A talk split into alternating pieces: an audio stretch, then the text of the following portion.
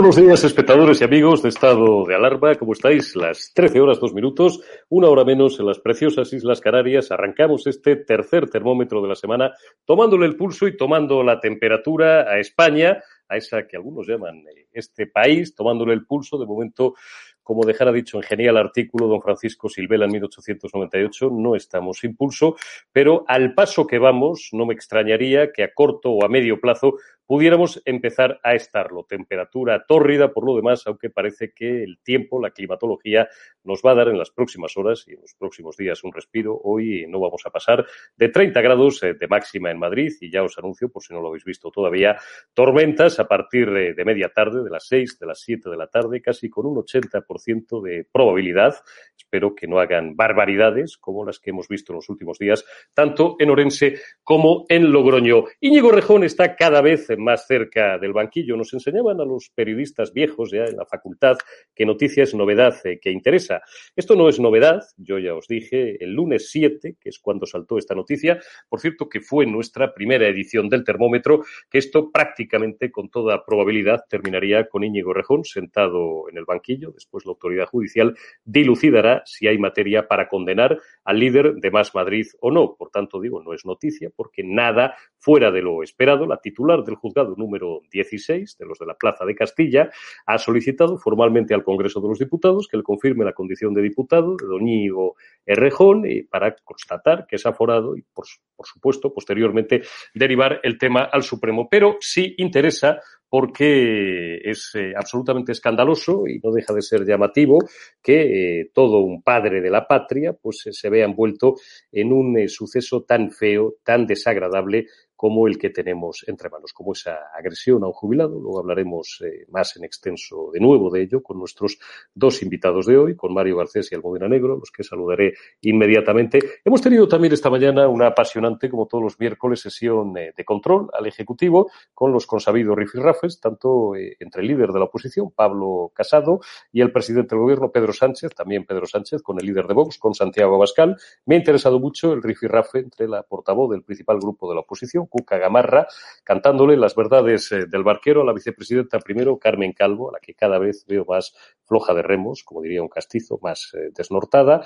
Han hablado también eh, del capítulo de subida de la luz, que es algo que ocupa y preocupa mucho a la gente, de las eléctricas, Yolanda Díaz, primero con Teodoro García Gea, y luego también hablando de despidos en grandes empresas del IBEX y de fuera del IBEX con Macarena Olona. El Partido Popular de Madrid ha celebrado dos años al frente del poder con Isabel Díaz Ayuso, dos años de promesas cumplidas y también habrá que dedicarle un capítulo y una mención especial a ese desprecio uno más, sistemático, con sentido, en algunos casos incluso eh, por acción, en otros eh, por omisión, de los independentistas catalanes, que son los que gobiernan después eh, de las últimas elecciones. ¿Dónde estaba el efecto Illa? ¿Quién se acuerda de Salvadorilla? Ganó las elecciones Salvadorilla. Gobiernan los independentistas, siguen escupiendo virtualmente a la cara del jefe del Estado, a la cara del rey, entre la chanza, el holgorio y y el, bueno, iba a utilizar una expresión malsonante, del gobierno de la nación. Esta noche, Per Aragonés no asistirá en un gesto de descortesía institucional que roza también lo escandaloso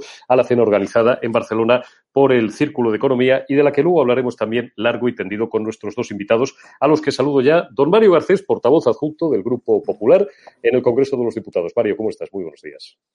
¿Qué tal? Muy buenas tardes, días desde el Congreso. Un día desde el Congreso Intenso, Además, intenso. Luego, debe pagar una buena factura de luz porque nos ponen el aire acondicionado. No sé si tendremos que hacer al final los plenos por la noche también. ¿no? La lavadora ya la ponemos por la noche, la lavadora intelectual y parlamentaria por el día. ¿no? Oye, ya eh, un presidente hubo, eh, no hace tantos años, que era José Bono, que instaba a los diputados a ir sin corbata. Recordad el lío con Miguel Sebastián, que entonces yo creo que era todavía ministro de Industria, eh, con el aire acondicionado y la cosa sostenible de fondo, ¿no? No sé si para ser más sostenibles o para ahorrar dinero o para, o para las dos cosas. Pero bueno, luego hablaremos de, Sí, Pero fíjate, no, perdona, alguno ha llevado al éxtasis, al paroxismo, las costumbres de no, no llevar ropa, ¿no? Aquí ya la gente va vestida de cualquier manera, ¿no? Eh, un día habría que... Me acuerdo que escribí una, una editorial hace poco para un periódico sobre la preta porter en el Congreso de los Diputados. ¿eh? Se puede perfectamente identificar a qué grupo parlamentario pertenece en función de cómo visten. Alguno ya ni viste, alguno viene como si acabara de, de descalzarse de la cama y venir aquí directamente.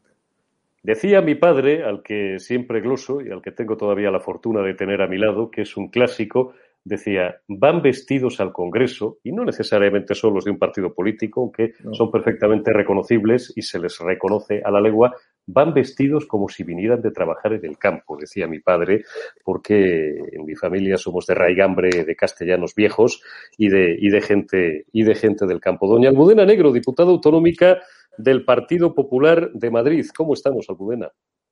Hola Eurico, pues encantada de estar con vosotros. Por cierto, la lavadora la puse a las 2 de la mañana porque era la hora más barata. Oye, le voy a decir a toda tu audiencia que se descargue una app que yo tengo en el móvil, que es ahorra en luz y entonces te va contando a qué hora puedes poner la lavadora por la gracia de este gobierno. Tú, la cosa es hacer ruido y molestar a los vecinos de tu comunidad, bueno, en este caso, a los adosados que tienes, que tienes al lado. ¿Y, y por qué no a las 3 o las 4 de la mañana, que fastidias más? Porque algunos todavía a las 2 estamos escribiendo, leyendo. Pero, oye, hay un lío con esto de todas formas. Algunas ciudades eh, ya se han dado cuenta, en algunos ayuntamientos, de que esto viola flagran- flagrantemente su ordenanza, su ordenanza municipal. Menudo jardín, de todas formas, se ha metido el gobierno, este gobierno que no iba a dejar a nadie atrás y que iba a ser el más progresista y el más, y el más social de la historia.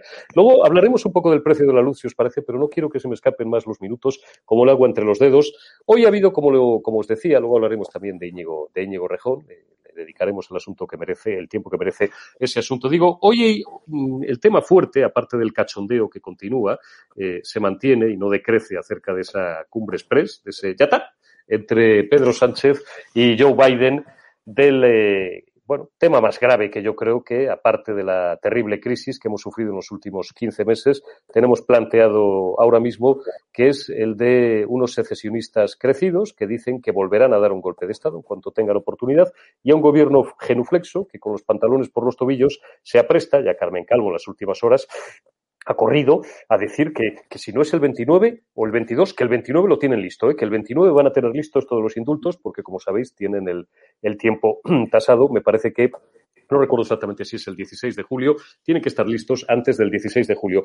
Antes de, pediros parecer acerca de este asunto, vamos a escuchar las primeras intervenciones, eh, la pregunta que hacía esta mañana la portavoz popular del Congreso, Cuca Gamarra, y lo que le respondía Carmen Calvo, Cuca Gamarra, pues acusaba al gobierno pues de lo siempre, de lo de siempre, les molesta, pero vamos a seguir insistiendo en ello, de ir de la mano de delincuentes, eh, convictos y confesos, eh, la peor de las compañías, y de no violar o no cuidar para nada, sino todo lo contrario, violar el interés eh, general, que no es otro que el interés de preservar la unidad de la nación española. Señora vicepresidenta, ¿quién la ha visto y quién la ve? Qué poco queda de aquella que activó con nosotros el 155 en otros tiempos. Mire, España se enfrenta a una crisis constitucional de primer orden que ha promovido este Gobierno y usted no es capaz de dar una respuesta a los españoles. A ver si se entera de una vez que los problemas que tienen los españoles son los que han provocado ustedes y están provocando ustedes con esta crisis, que hacen que tengan que salir a manifestarse para decirles a ustedes ustedes que en su nombre no se indulta a delincuentes. Y, señora Calvo, además, creo que es importante que tengan clara una idea en la izquierda. La calle no es patrimonio suyo. Y, por último, la moneda que están dispuestos ustedes a pagar por su permanencia en el poder es lo que más caro le va a salir a los españoles en términos de convivencia en la historia de nuestra democracia.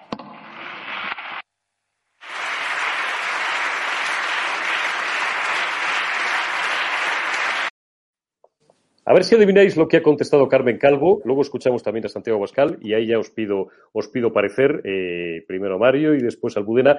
A ver si adivináis, digo, lo que ha dicho Carmen Calvo, la cantidad de veces que ha repetido en su respuesta lo de ultraderechistas, todas estas cosas, inadaptados. Para el gobierno, todos los que no nos plegamos al pensamiento único y defendemos la Constitución, la unidad de España, la legalidad vigente, pues somos unos fachas o cuando menos unos inadaptados. Vamos a escuchar a Carmen Calvo, que siempre insisto, siempre os recuerdo, cada día más, cada día más me preocupa porque le veo, no sé, como ciertas dificultades eh, de expresión y, conceptualmente también, eh, también las tenga. Vamos a escuchar a Carmen Calvo.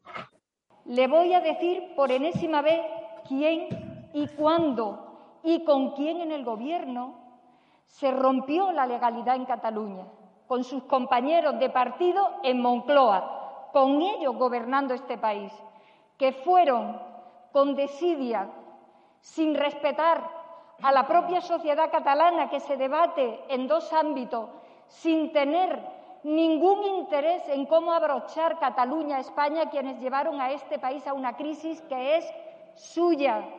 Señora Gamarra, hagan algo de crítica, de reflexión, porque si no lo hacen, ustedes no aportan ni significan nada. Ustedes han perdido todo el apoyo electoral que tenían en Cataluña. Allí no significan ni existen. ¿Qué clase de proyecto tienen para España si no pintan nada, ni en el País Vasco, ni en Cataluña, cuando hablan ustedes de la unidad territorial de España?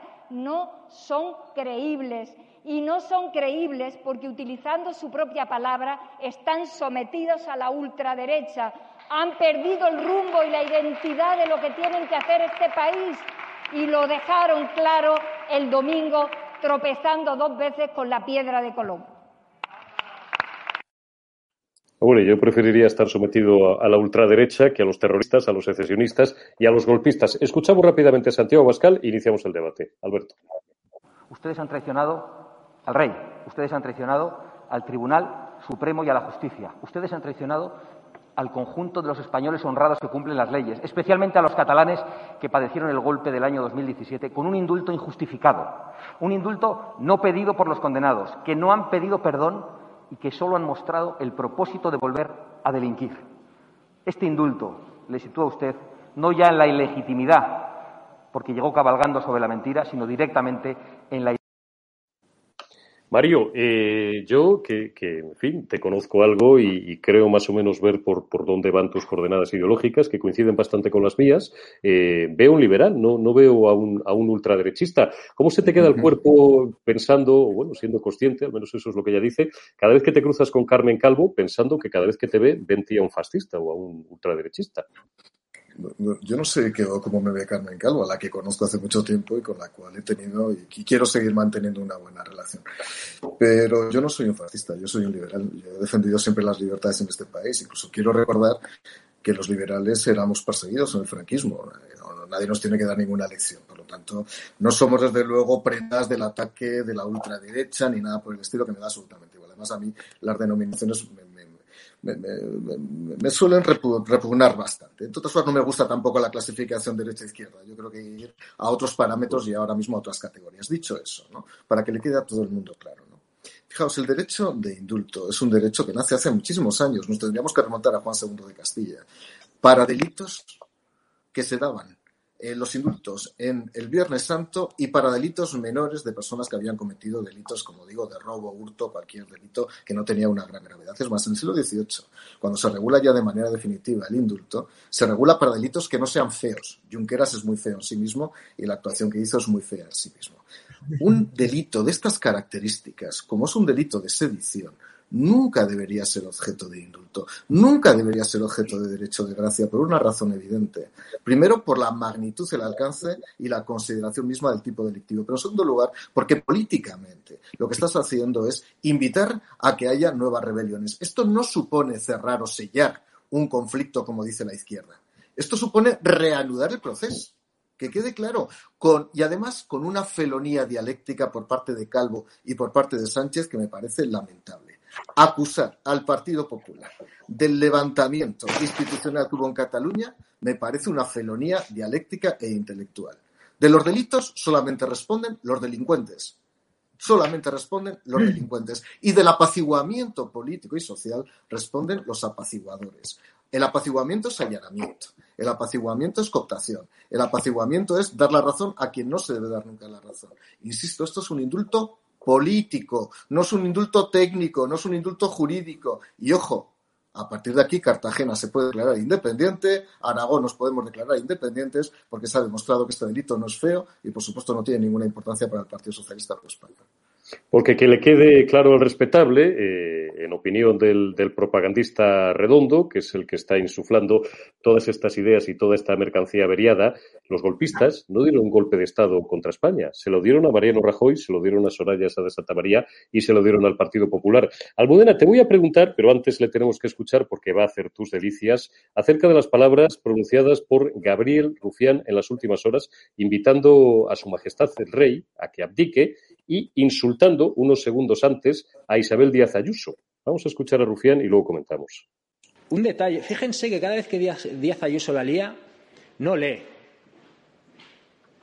Es que no lee lo que le escriben. Eso ya es, eh, es curioso. Dicho esto, yo tengo una, una idea para, para el rey, si no quiere firmar los indultos, y es que abdique. Si abdica, no, no tiene que firmar nada. Y diría que el rey y sus antecesores han firmado cosas mucho peores. No lo voy a insultar porque llegué a la firme determinación cuando cumplí los 50 de moderar un poco, limar algunas de las aristas que me han acompañado personal y profesionalmente en los últimos 25 años. Solo un poquito. Este tío es tonto y en su casa no se han enterado todavía. No sé cuál de las dos cosas es más, más problemático. Dice que Ayuso no lee y a este a lo mejor le han contado la historia de que Balduino abdicó 24 horas tal. Este no se sabe muy bien, lo cual es bastante grave para un tío que, en fin, que es padre de la patria. No, no conoce muy bien la función constitucional de Su Majestad el Rey, o si la conoce todavía es peor porque es un malintencionado. Bueno, yo no dudo que sea un malintencionado. De hecho, es un político del partido de la Esquerra Republicana de Cataluña, que es un partido que lleva más de un siglo intentando romper la convivencia entre españoles. Además, un partido, ya que estamos, que quiero recordar que nace imagen y semejanza del fascismo de Mussolini. Lo digo para cuando Gabriel Rufián empieza a dar lecciones a los liberales. Su partido copia en los escamots la copia de los camisas negras de Mussolini. Así que él sabrá. A mí lo que me parece es una payasada más de Gabriel Rufián, este señor que se llevaba impresoras al Congreso de los Diputados. Pero lo grave no es lo que diga Gabriel Rufián y la izquierda. Estos son los delincuentes, como muy bien ha explicado Mario, condenados por sedición y también, y es importante que se diga, por malversación de caudales públicos, porque aquí trincaron millones y millones de todos los españoles para montar el numerito que montaron el 1 de octubre y que les llevó a ser condenados por sedición. Y lo grave no es que ellos hagan esto, lo grave es que el partido sanchista se haya entregado de hocico a las tesis de los independentistas, que esté bastardeando, como muy bien ha explicado Mario, esa medida de gracia que se llama indultos, que debería estar excluida para casos de corrupción, como la malversación de caudales, cosa que, por cierto, no digo yo, lo dijo el actual ministro de Justicia, Juan Carlos Campo, en 2016, cuando se hablaba de los indultos. Y por otro lado, mm, aquí muy grave es que un político indulte a otro político, algo que no debería de suceder, cosa que, por cierto, tampoco digo yo. Lo dijo Pedro Sánchez acerca de los indultos, que, no tiene ningún sentido que un político indulte a otros políticos. ¿Por qué lo hace? Pues por mantenerse unos meses más en la Moncloa y porque ha decidido pactar con aquellos que decía que le quitaban el sueño. Sobre Carmen Calvo, Pixie Dixie, hay que decir que lo más grave son declaraciones como las que hizo el otro día cuando dijo que el tiempo de la justicia ha terminado. A mí me parece gravísimo lo que está haciendo este gobierno, que se dedica a colonizar las instituciones, a tratar de liquidar la independencia del Poder Judicial y a la deslegitimación de la oposición. Precisamente por eso es por lo que el Partido Popular de la acción de sus socios independentistas. Y es muy grave, ¿por qué? Porque están interponiendo la voluntad política a la ley. Y esto es una seña de identidad que Ana Arendt señalaba como propia de totalitarios. Es que las declaraciones de Carmen Calvo cuando dice que el tiempo de la justicia ha terminado o las de Pedro Sánchez cuando habla de que la voluntad política está por encima de la ley entran dentro de lo que se llama totalitarismo en ciencia política. Tenemos un desafío sobre la mesa gravísimo y lo malo no son los independentistas, es que el gobierno de España esté cediendo al chantaje y poniéndose de rodillas ante ellos. Poniéndose de rodillas, genuflexo y con los pantalones por los tobillos, eh, generoso con los que quieren romper España e inmisericorde con los patriotas y con los defensores de la Constitución, que son todos los que tiene en la bancada de enfrente. Menos mal que Isabel Díaz Ayuso no sabe leer, porque si llega a saber leer, y no solamente los papeles que le escriben, como eh, malintencionadamente dice el malintencionado Rufián, bueno, pues eh, hubiera dado tres vueltas al ruedo en los últimos dos años. Josué Cárdenas, muy buenos días, ¿cómo estás? Muy buenas, eh, don Eurico, don Mario, doña Almudena. Cuéntanos dónde estás y qué estás haciendo. De, gala. Pues nada, aquí estamos poniéndole el termómetro a esta plaza de Manuel Becerra, que como diría el dúo Sacapunta, estaba abarrotada de gente para ver al alcalde de Madrid. La temperatura que se respiraba, le hemos puesto el termómetro y es ideal. Mucha positividad, mucho aire de victoria en el Partido Popular, de verdad. El señor Almeida ha acabado con la frase de Luis Aragonés, ganar, ganar y volver a ganar. En eso consiste la política. Y el señor García, el Teodoro García Egea, que ha sacado pecho de siglas, ha tirado de siglas del PP, ha dicho que solo bajo las siglas del PP se puede ganar a Sánchez, se puede quitar a Sánchez de la Moncloa, y así ha hecho el señor Teodoro García Egea y el alcalde, que ha recibido cariño, abrazos desde la distancia, evidentemente con la mascarilla, pero bueno, la verdad que se sonríe mucho en esta plaza de Manuel Becerra, el alcalde y el señor Teodoro García Egea. Gracias, Josué Cárdenas. Prepárame, Alberto, el corte de Teodoro García Egea. Dos años de compromisos cumplidos, cumplimos, seguimos cumpliendo.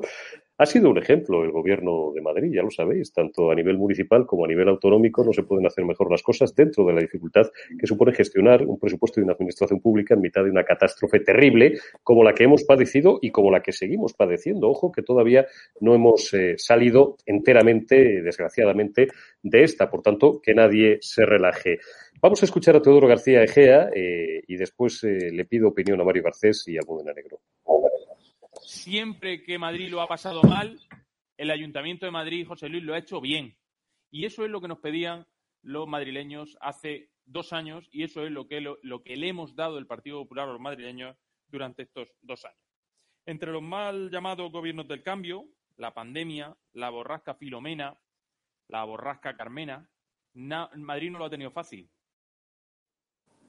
Qué suerte han tenido los socialistas, básicamente, la izquierda en general, de que, además de elecciones autonómicas, no haya habido, Mario, elecciones municipales, porque si no, eh, tengo para mí que Almeida hubiera barrido también es que ha sido tan desastrosa la imagen y la gestión que de esta terrible pandemia han hecho en los últimos 15 meses las administraciones de izquierdas, las administraciones socialcomunistas, que claro, es que aunque no seas de centro derecha liberal o conservador, te tienes que hacer a marchas forzadas. Al final la gente, como decía un buen amigo mío que vivió más de 20 años en Francia, por encima de ideologías lo que quiere es sentirse gobernada. Y desde luego los madrileños eh, podrán tener cualquier otro tipo de sensación, pero precisamente entre ellas no está la de no sentirse gobernado, Mario.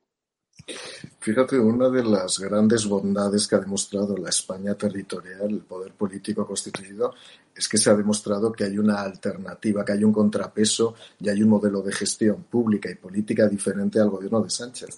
Es decir, el hecho de que haya una comunidad autónoma como Madrid que haya plantado cara, que haya demostrado que existe un modelo abierto, dinámico, liberal, en el que la pandemia se pueda abordar no desde la absoluta restricción y el absoluto cierre de actividad, sino desde un equilibrio necesario y justo entre la actividad económica y la sanitaria, demuestra que había otro modelo. De la misma manera que, quiero decir, hablamos siempre de Madrid y aquí está Mudena y destacará los valores, lógicamente, de la Comunidad de Madrid y del Ayuntamiento de Madrid. además, a los dos, tanto a José Luis como a Isabel, les tengo un gran aprecio personal desde hace muchísimos años. Pero quiero destacar otros, otras comunidades autónomas y otros ayuntamientos. Quiero destacar el gran papel que ha hecho el Ayuntamiento de Zaragoza, el Ayuntamiento de Málaga, el Ayuntamiento de Santander. Es decir, hay grandes, y no me quiero dejar porque hay tantos, tantos ahora mismo, a grandes alcaldes y alcaldesas del Partido Popular que han demostrado que en circunstancias extremas, enfrentadas no solamente contra la pandemia y la crisis económica, sino enfrentadas contra aquello que se ha llamado cogobernanza, es decir, enfrentadas contra Pedro Sánchez, han sabido demostrar que hay un modelo posible, una alternativa de gestión, con los errores que, habremos tenido, que hemos tenido evidentemente errores como no puede ser de otra manera, pero sobre todo en el balance, el balance ha sido muy positivo. Almudena. Dime. Eh, Almudena, mañana y pasado eh, son dos días muy importantes en la Comunidad de Madrid porque se producirá la investidura de Isabel de Díaz Ayuso. Ya hay muchas quinielas en torno al, nuevo gobierno. No vamos a entrar ahí porque la, la, mejor forma, primero porque las quinielas periodísticas Tú, eh, que conoces eh, mucho y bien este oficio, que diría Mariano como yo, normalmente en este tipo de situaciones eh, suelen estar condenadas en un porcentaje altísimo al fracaso. Y segundo, porque además, pues si alguien quiere fastidiar a, un amigo o, empujar a un, a un, enemigo con dirección perfectamente descriptible, no tiene más que meterle, que meterle en una lista. Pero por encima de esa espumilla de quién va a ser consejero, a quién va a meter Ayuso en el gobierno, a quién va a dejar fuera y tal, yo creo que en realidad esta legislatura no es más que una segunda parte, mucho más tranquila y con las manos libres, eh, fuera ya del torpedeo al que fue sometida durante dos años por parte de Ciudadanos, en los que Isabel Díaz Ayuso, bueno, pues podrá aprovechar para redondear, para abrochar, que diría la eh, politóloga Carmen Calvo, para abrochar todo su legado y toda la gestión que ha iniciado hace dos años y que ha sido un ejemplo, si la comparamos con la gestión de Pedro Sánchez y de algunas autonomías socialistas, como la que tenemos aquí al lado con el suelto de lengua García Paje. Bueno, nosotros, como todo el mundo sabe, hemos tenido elecciones a la Comunidad de Madrid recientemente, donde no nos ha ido nada mal. Pero hay que decir que nosotros firmamos en el año 19 un acuerdo de gobierno de 155 puntos con el partido con el que gobernábamos entonces en coalición, que era Ciudadanos, y que Isabel Díaz Ayuso desde el principio demostró que lo que firma lo cumple. De hecho, cuando llegamos a estas elecciones adelantadas, provocadas, por cierto, por la deslealtad de nuestros socios de gobierno y de la izquierda que buscaban esas mociones de censura, ya más del 60% de los puntos que habíamos acordado estaban cumplidos y otro porcentaje muy numeroso estaba ya en ejecución. Es decir, Isabel Díaz Ayuso lo que le ha demostrado a los madrileños es que es una presidenta que no solo dice las cosas, sino que además cumple con lo que dice.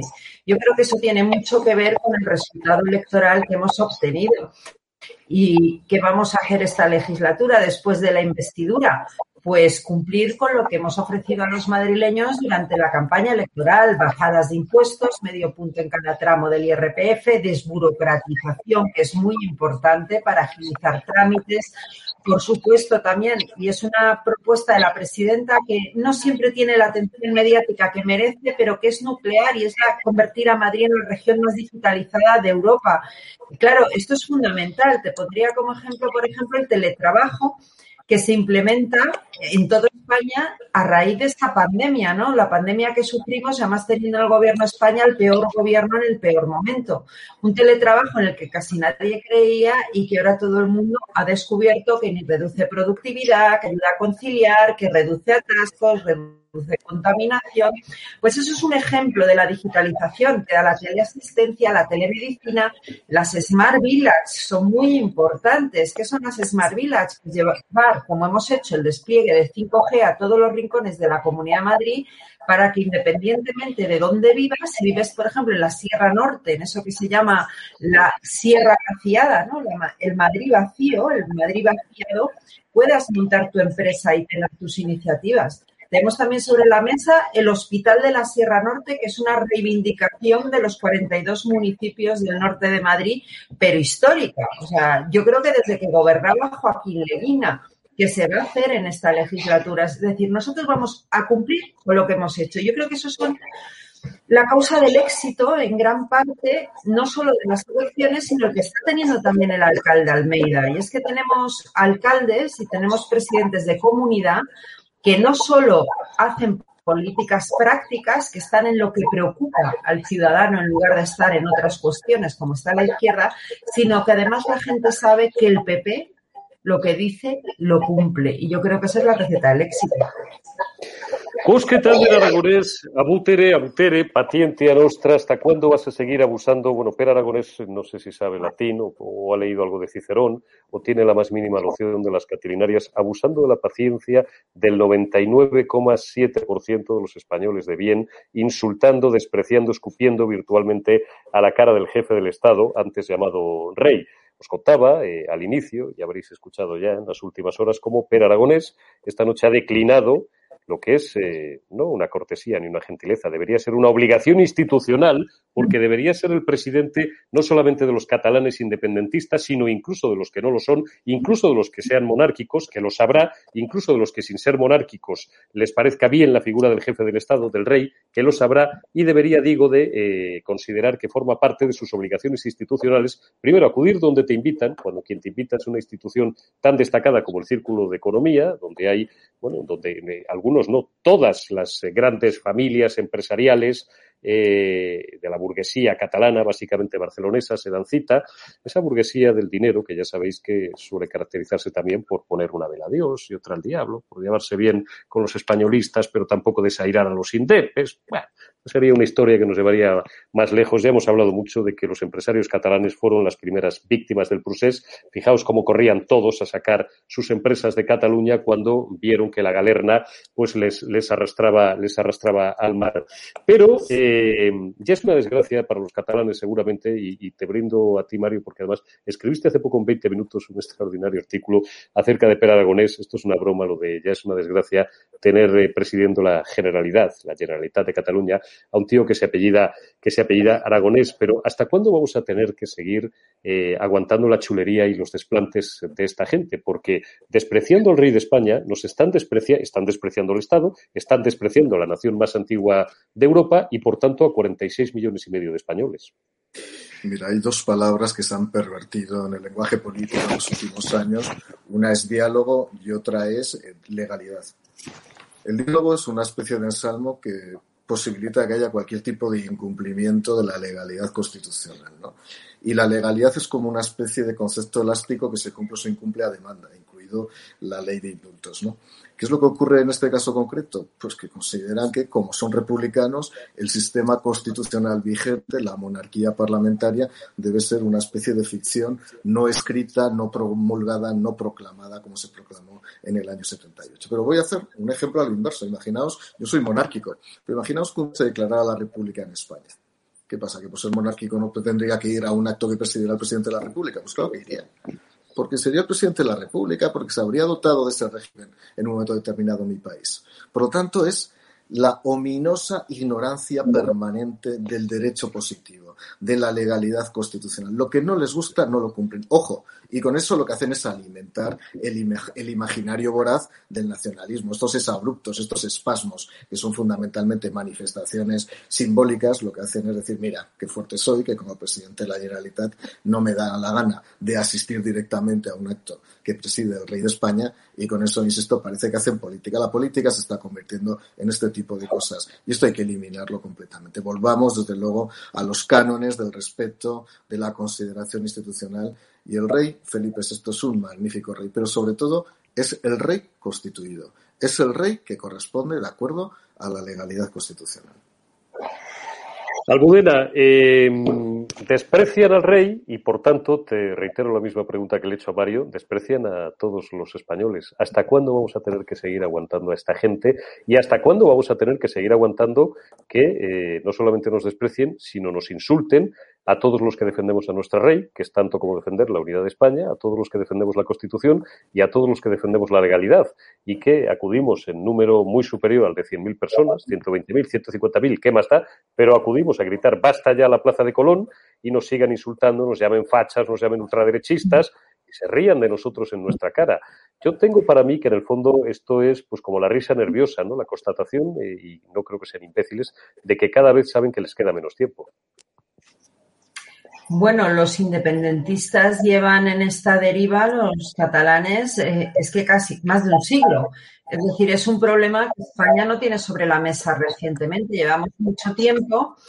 Y claro, con respecto a lo de Pere Aragonés, por un lado es verdad que la buena educación no se puede obligar por ley, pero no es menos cierto que Pere Aragonés, a quien está faltando el respeto al no acudir a ese acto, es, para empezar, a todos los catalanes luego a todos los españoles. Y el respeto, porque hay que recordar que la Generalitat de Cataluña forma parte del Estado, del Estado español.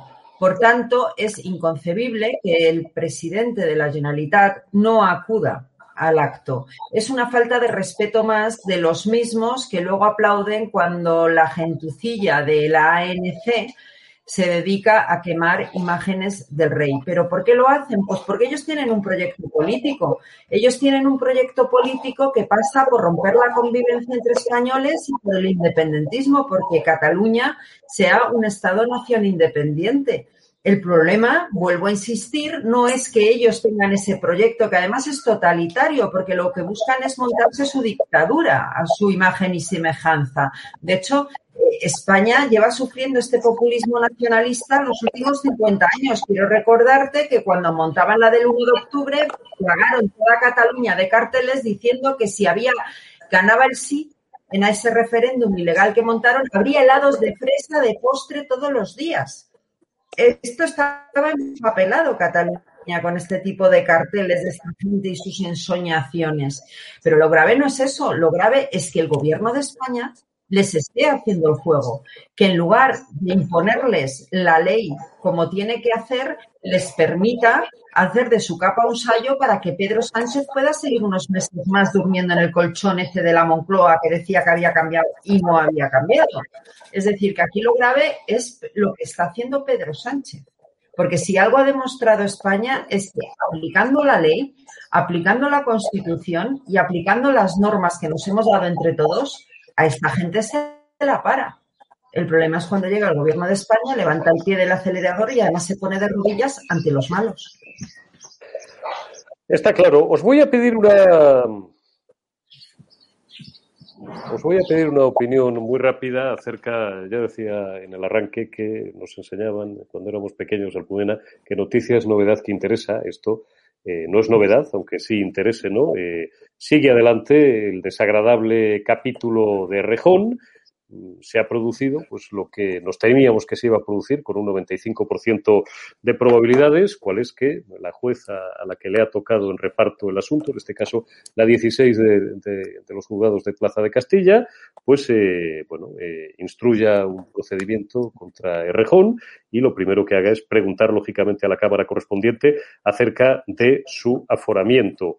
Em, qué desagradable es, Mario, es un poco redundante el tema, pero, pero en fin, como es algo que interesa mucho a nuestra audiencia, vamos a hacer siquiera un, mínimo comentario. Qué desagradable es que un, que un personaje público, y cuanto más eh, si tiene responsabilidades públicas es político, se vea envuelto en, una circunstancia de estas características, ¿no? Y qué eh, necesidad hay eh, urgente, porque no en todos los casos se cumple, de que precisamente los cargos políticos y los representantes públicos se esfuercen en, en intentar ser más ejemplares que la media, porque para eso les hemos elegido los ciudadanos, ¿no? Para que sean un ejemplo y tristemente en muchas ocasiones y en los últimos años lo venimos comprobando con profusión, pues se da la circunstancia completamente contraria. Errejón mucho me temo que va a terminar sentado en un banquillo. Yo, en cualquier caso, en, estos, en estas circunstancias siempre digo lo mismo. Yo soy un hombre de derecho, soy un jurista y siempre mucha precaución y mucha prudencia. ¿eh? Yo de verdad, sea de quien sea, de cualquier partido político, de cualquier persona de los 47 millones de españoles, que la investigación siga su curso. Es verdad que pinta mal, teniendo en cuenta cuál es el testimonio del denunciante, teniendo en cuenta que el juez ha dado el visto bueno a que se incoe el procedimiento y que pueda ser investigado y que, por lo tanto, se pida suplicatorio al Congreso de los Diputados, pero máxima prudencia efectivamente los políticos tenemos que ser modélicos. Modélicos en nuestra vida pública. La vida privada a mí me sorprende muchas veces, porque evidentemente en la vida privada no podemos cometer ningún delito, ninguna tropelía, pero me preocupa últimamente el moralismo de la izquierda. Parece que les preocupa con quién nos acostamos, con quién estamos y cuál es nuestro comportamiento. Para un liberal es irrisorio, como os podéis imaginar, pero la izquierda se ha vuelto moralista. Esto, máxima prudencia. Ahora bien, si se confirmaran los hechos, los, el daño es desde luego absolutamente grave, sería un delito muy grave y efectivamente podría suponer el fin de la carrera política de Íñigo Rejón.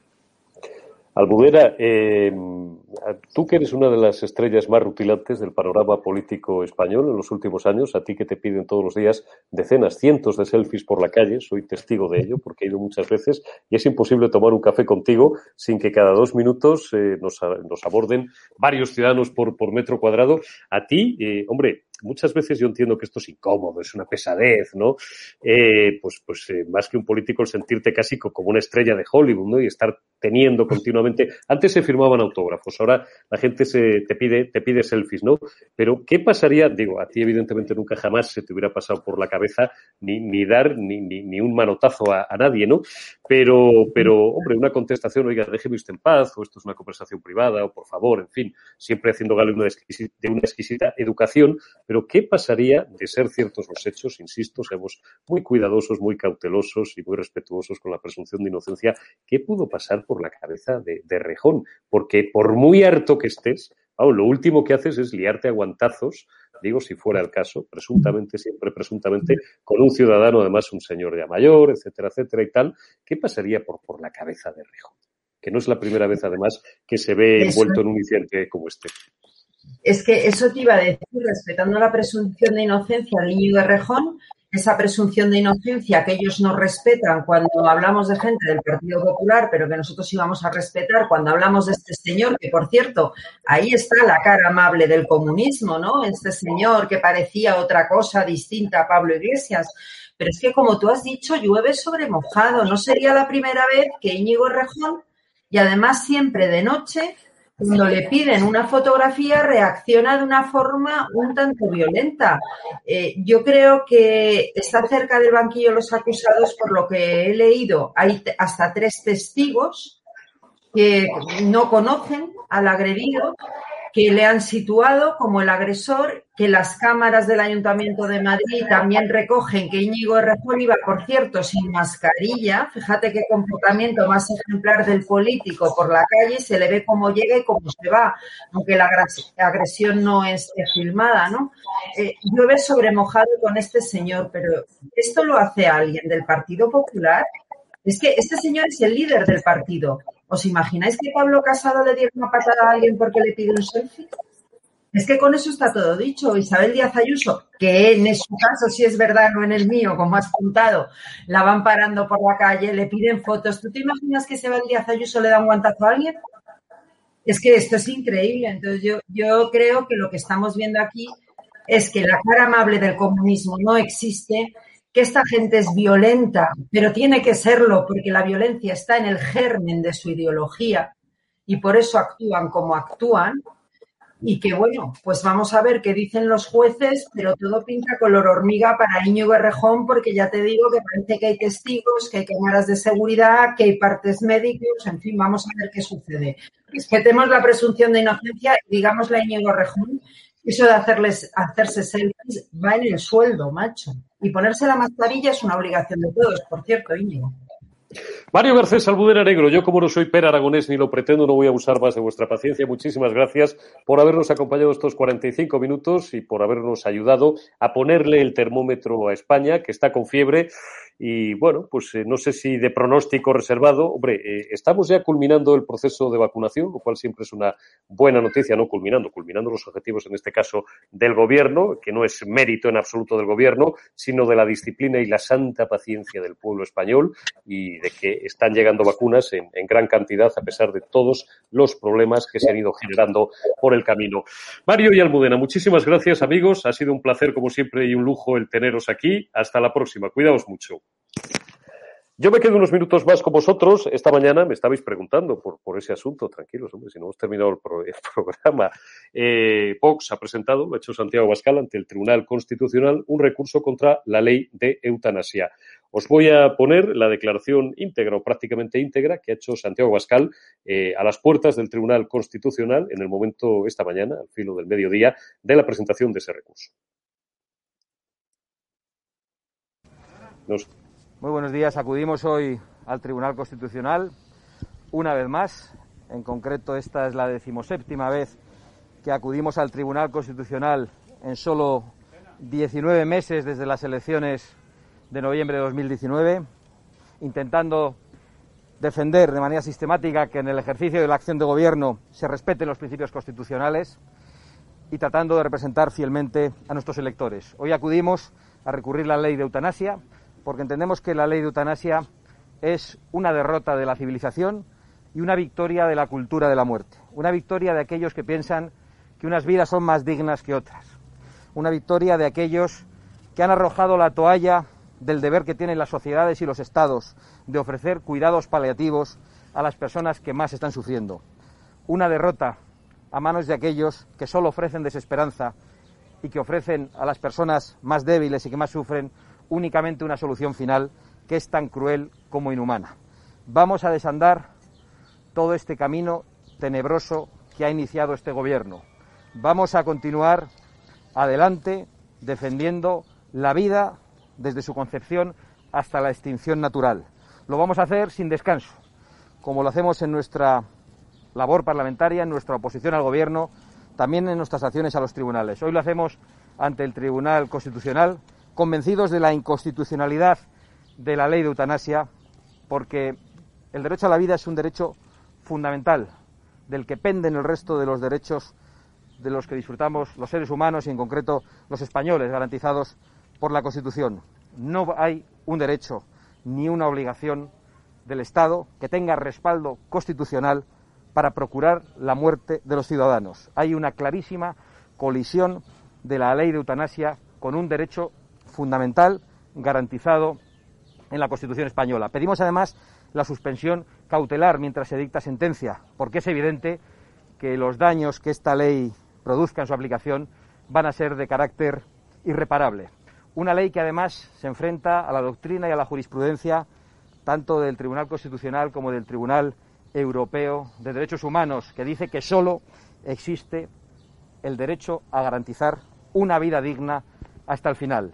Por eso nosotros, que solo creemos en ofrecer esperanza, en ofrecer ayuda, en dar cuidados paliativos a las personas que más están sufriendo, nosotros que apostamos por la esperanza y por el amor, no podemos apoyar de ninguna manera una ley de eutanasia que nos lleva por una pendiente resbaladiza, por la que ya se han deslizado los países en los que estas leyes se han aplicado hace mucho tiempo.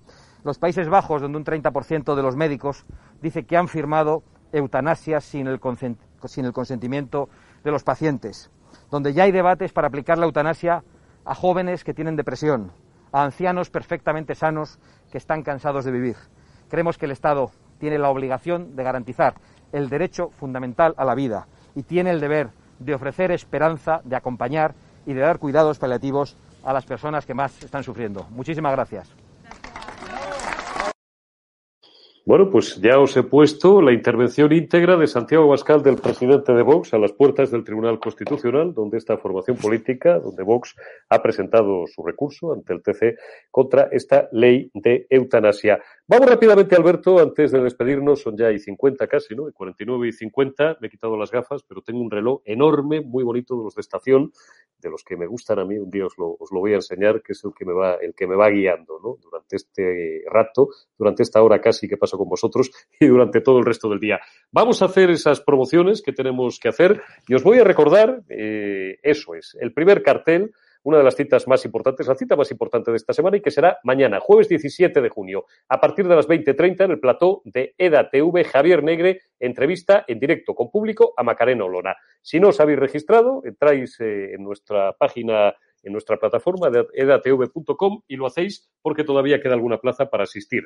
Sorteamos también mañana dos entradas do dobles, Palco Platea, jueves 17 de junio a las 8 en el Teatro Calderón. Eh, para el concierto de Michael's Legacy, eh, solo para miembros YouTube, Patreon y suscriptores en ATV Plata y Oro. Dos entradas dobles, eh, Palco Platea.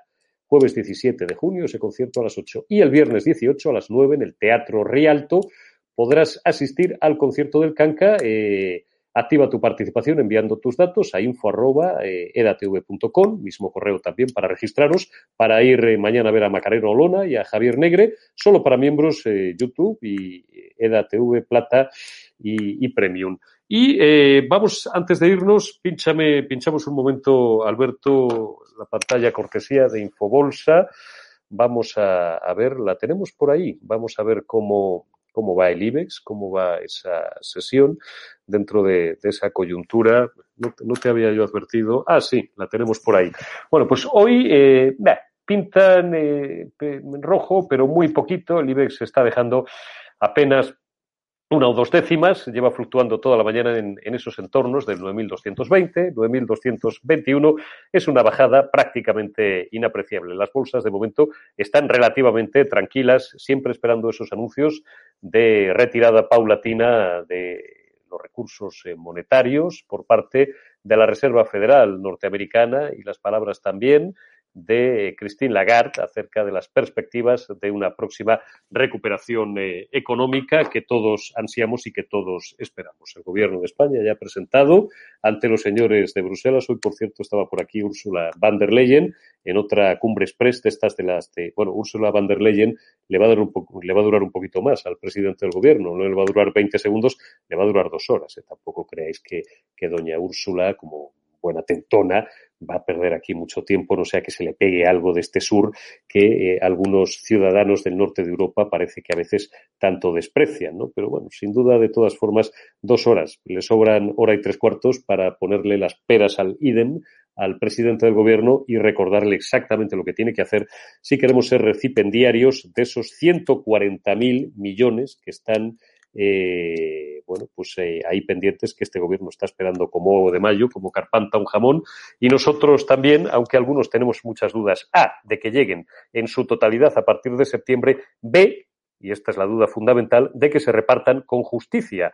Hay una cantidad de oficinas de lobistas, yo no veía nada igual, y era muy jovencito, desde primeros, mediados de los 90 os dais una vuelta, os lo dijo el otro día Negre y yo os lo confirmo, no solo por la calle Ortega esa de Madrid, pues por, por, por, el, por Azca, por el corazón, el antiguo corazón financiero, recordáis, en los 80 y los 90 de Madrid, la zona de la calle Orense, os dais una vuelta también por algunas calles de las más nobles del barrio Salamanca de Madrid. Estoy pensando, por ejemplo, en la calle Ayala, en Alcántara y alguna otra, y veréis la cantidad de oficinas de lobistas que están surgiendo como setas para pillar para ser acreedores y recipendiarios de parte de esos fondos y distribuirlos, que ya os digo yo que si llegaran, ojalá llegaran a los hosteleros, a los autónomos, a los pequeños comerciantes, a los empresarios del sector del ocio nocturno, cómo olvidarnos siempre el recuerdo de nuestro buen amigo Tito Pajares, que nos ha contado ya en muchas ocasiones en este canal, el otro día lo escuchabais por última vez y conmigo le habéis escuchado en tres ocasiones, yo creo, y con Javier Negre otras tantas, lo mal que lo han pasado los empresarios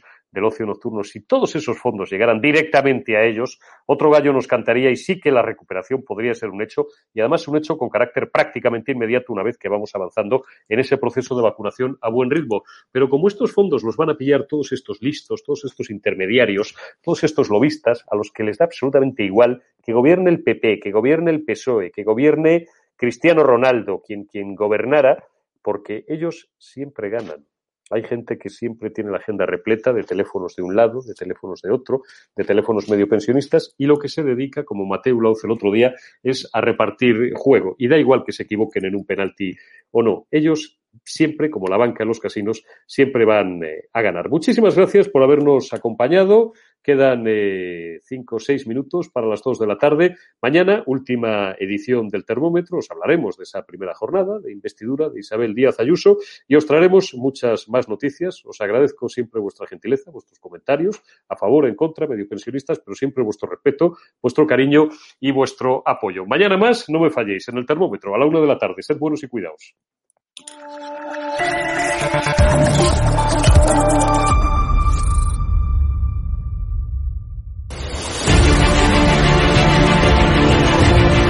Preguntado, usted está siendo investigada por presunta administración desleal. Es una vergüenza que la extrema derecha media. ¿Quién es la extrema derecha? Los que contratan.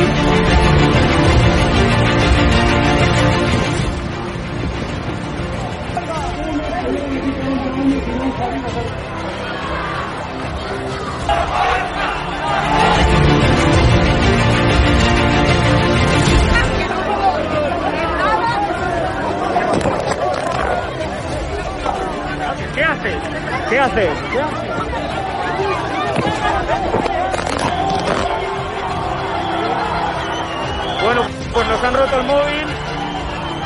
Eh, nos acaban de romper el móvil por detrás.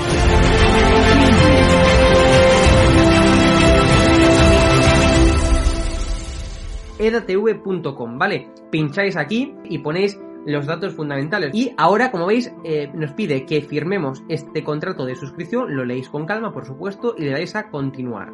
Y ahora nos pide que introduzcamos pues una contraseña, Yo- y le doy a continuar. Y ahora me pide que confirmemos el correo electrónico. Eh, habréis confirmado vuestro correo electrónico y os pide, ¿vale? Que elijáis una membresía. Está gratis, mensual, semestral, anual, ¿vale? Pues podéis elegir, por ejemplo, si queréis ayudarnos pues con 9,99 euros al mes y con la tarifa eh, plata, pues le dais a aceptar y suscribirse. Pincháis aquí y como veis, ya os dice aquí, os pone todo claro, a Fact News Consulting, plata, tarifa plata mensual, 9,99 euros, le dais a pagar y os verá ya pues la- la- el TPV, ¿no? Ponéis vuestra tarjeta bancaria, ponéis la caducidad, el código de seguridad y ya podéis llegar a pagar dándole a este botón automáticamente.